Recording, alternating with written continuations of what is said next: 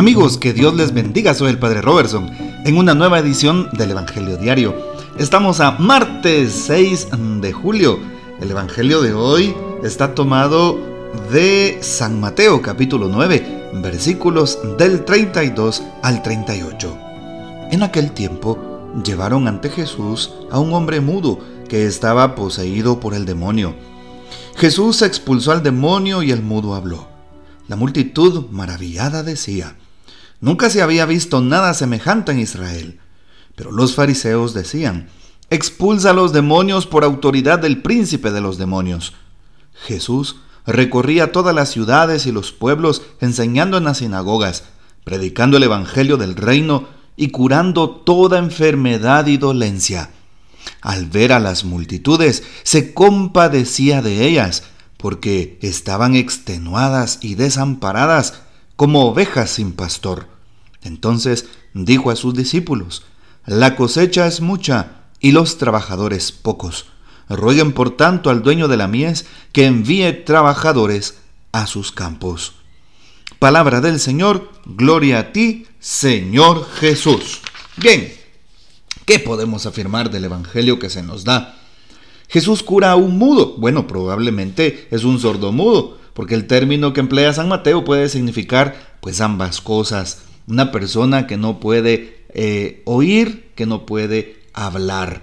Y normalmente le damos o se le da eh, el, apelativo de, de, mudo, aunque la palabra correcta sería sordo, una persona sorda, porque ya se sobreentiende que no escucha, porque no escucha es que no puede proferir palabras, pues no sabe cómo hacerlo, ¿verdad? No es que no tengan lengua. Bien, ¿qué podemos afirmar entonces al respecto del texto? Es una, es muy interesante ver la reacción de aquellas personas. Cada milagro que Jesús obra.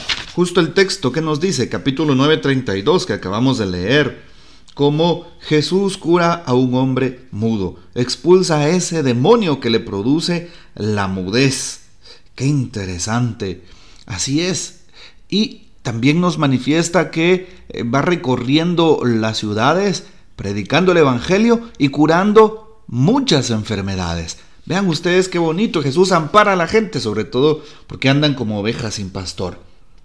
Entonces, ¿cuál es la reacción al ver todas estas acciones milagrosas de Jesús? Al ver a un Jesús cercano, humilde, sencillo, que predica el reino de Dios con su propia vida, con una coherencia impactante, es lo que le llama la atención a la gente en ese tiempo. ¿Cuál es la reacción de las personas ante estos gestos de Jesús? Bueno, la gente sencilla, la gente del pueblo se queda admirada y sorprendida, es lo que dice. Nunca se había visto cosa alguna en Israel. Es lo que manifiesta la gente que se encuentra en ese lugar. Nada hemos visto semejante en nuestro pueblo, en el pueblo de Israel. Y se quedan maravilladas de la acción de Dios a través de Jesús. En cambio los fariseos, aquellos que se supone que son cultos y que deberían de reconocer al Mesías, aquel anunciado por los profetas que ellos mismos han predicado, no quieren reconocer a Jesús ni el reino, ni el poder de Dios, teniendo la evidencia enfrente, teniendo las razones. ¿Cuáles son las razones? Pues que aquel pues sordo es, es curado, que aquel espíritu mudo sale, que los enfermos son sanados, que los muertos resucitan y tantas y tantas otras cosas más que ven a través de la mano poderosa de nuestro Señor Jesucristo. Así es, ¿y qué es lo que dicen? Este echa a los demonios con el poder del jefe de los demonios. Ja, nos damos cuenta, podemos tener dos actitudes, de cara a Dios, de cara a su presencia, de cara a los milagros que Él obra. Primero, imagínate, una persona que has conocido, ¿sí? Una persona que es borracha, una persona que ha destruido a su familia, una persona que, que, ha dejado su trabajo por ese vicio, una persona que pareciera que ya no tiene remedio. De repente eh, se restablece y de repente la ves sobria y de repente te das cuenta o te informan que esa persona pues ha dejado el vicio, se recupera, eh, logra entablar conversación con su familia, crea vínculos, eh, va a la iglesia. Mm, muchas personas podrán tomar dos actitudes. Una, reconocer las maravillas de Dios. Qué hermoso es que este hermano venga a la iglesia y ahora está predicando. Señor, te glorifico por esta persona. Diferente sería que una persona diga, pero si este es aquel borracho que miramos en la esquina, ¿qué me va a venir a enseñar a mí? Yo llevo tantos años en la iglesia, este no me va a venir a decir nada ni a enseñar cosas. Yo sé más que él. Este es un vividor, un borracho, ¿verdad? Vean qué actitudes las que podamos tomar. Podemos tomar la actitud de aquel pueblo humilde y sencillo que reconocía el poder de Dios en Jesús. Aquel pueblo lleno de fe, Podemos reconocer en la figura de Jesús el día de hoy aquel que cura, que sana, que libera. Así es. O podemos tener una actitud egoísta, una actitud de prepotencia, una actitud altanera, una actitud farisaica, lo que tenían los fariseos, es decir, una actitud de fariseo, por así decirlo, ¿verdad? Cómo eran o cómo actuaban delante de Jesús.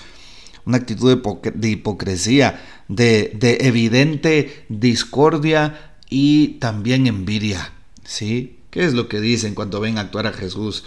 Este echa a los demonios con el poder del jefe de los demonios. ¿Cómo es posible de que Jesús haga eso? No, hombre, realmente tienen, tienen envidia estos hombres.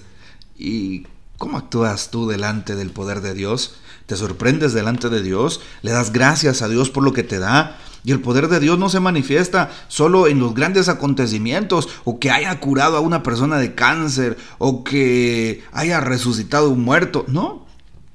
En los pequeños detalles de cada día le das gracias a Dios por el milagro de la vida, por el milagro de la familia, por el milagro del trabajo, por el milagro de tu salud, por el milagro del servicio, por el milagro de la iglesia, por el milagro de la Eucaristía, por tantas cosas, tantos signos que Dios nos da diariamente.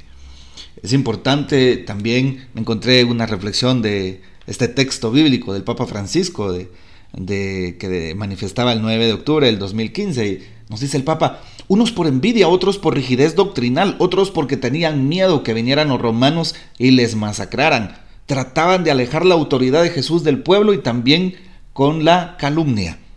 La calumnia aparece en el Evangelio de hoy. Si echa a los demonios es con el poder de Belcebú, el jefe de los demonios. Le ponían delante una trampa para ver si caía. Hay que saber discernir las situaciones, es decir, lo que viene de Dios y lo que viene del maligno que siempre trata de engañar y de hacernos elegir un camino equivocado. Por eso, tengamos cuidado, hermanos. Importante esto. El cristiano no puede estar tranquilo con que todo va bien. Debe discernir las cosas y mirar bien de dónde vienen y cuál es su raíz, pues las tentaciones vuelven siempre. El mal espíritu no se cansa nunca.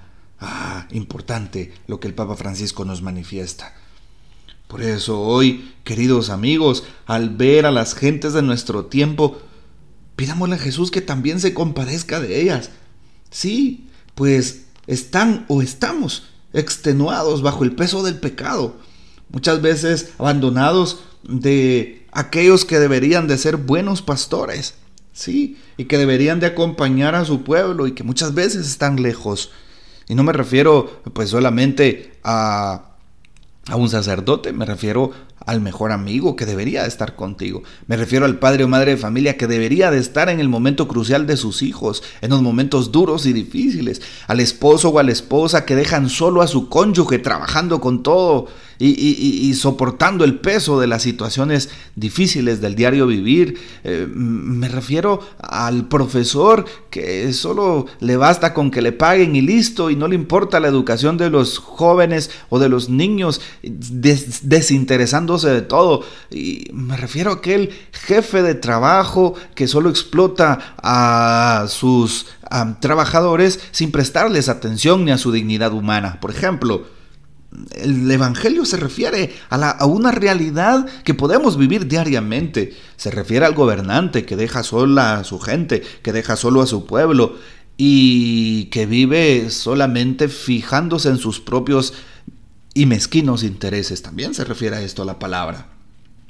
Hoy entonces le pedimos al Señor que nos ayude. Él es el pastor con el corazón más grande la misericordia más amplia y el poder sin límites. Que se compadezca de nuestro mundo, que se compadezca de nosotros, de nuestros corazones. Así es, y que le dé el remedio a todos nuestros males. Es lo que pedimos hoy a Jesús. Jesús hoy sigue curando, Jesús hoy sigue sanando, sigue expulsando aquellos demonios que vienen a acecharnos. Jesús, Maestro, Jesús, amigo, Jesús nuestro Señor expulsa el demonio del vicio. Expulsa el demonio del licor, de las drogas en los jóvenes, de la pornografía, de la prostitución. Expulsa, Señor, el demonio de aquella carencia de afecto que pueda tener mi corazón y que muchas veces se aferra a las personas que no son las adecuadas. Expulsa, Señor, el demonio que pueda tener con apegos a muchos bienes de este mundo, al dinero, al trabajo y a tantas circunstancias que lo que hacen es apartarme de ti y que me roban mi felicidad. Cuánta gente se preocupa por tantas cosas en la vida y deja por un lado la felicidad. Hoy aleja Jesús esos males y esos demonios, el demonio del adulterio en tantas familias y parejas que está provocando la desintegración familiar. Aleja el demonio de la violencia intrafamiliar, de los vicios, Señor, de aquellas actitudes de ira y de incendio en los esposos. Aleja todo eso, Señor. Aleja la concupiscencia, la falta de castidad en los jóvenes, en los noviazgos en este tiempo, Jesús. Pidámosle esto a Jesús piensan aquellos males que hoy Jesús puede expulsar de nuestras vidas. Pero dejemos a Dios actuar, dejemos y permitamos que Jesús sea Dios en nuestras vidas. Pidámosle a Él y tengamos también la, la voluntad para poder dejarnos transformar. Que el Señor nos bendiga. Que María Santísima nos guarde y que sigamos gozando de la fiel custodia de San José. Hoy celebramos a Santa María Goretti, una jovencita de 14 años que dio de 12 años aproximadamente, que también dio su vida por defender su fe, por defender la castidad. Sería un ejemplo hoy para los niños y para los jóvenes, viviendo al estilo de Jesús como Jesús lo manda. Desde anoche... Eh, una buena parte de los sacerdotes de esta arquidiócesis de Santiago de Guatemala estamos en retiro y durante esta semana estaremos en retiro. Así que les pido por favor sus oraciones para con nosotros. Que Dios les bendiga y hasta mañana.